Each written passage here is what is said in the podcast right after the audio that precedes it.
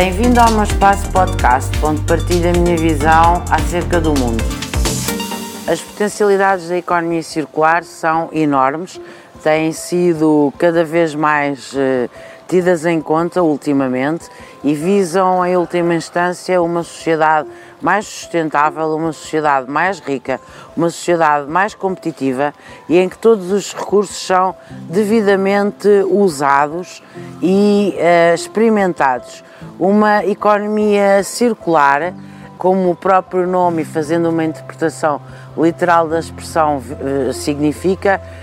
visa, do ponto de vista do início e do fim, utilizarmos todos os recursos tendo em vista uma sociedade mais rica e mais sustentável, onde o desenvolvimento sustentável seja o primado.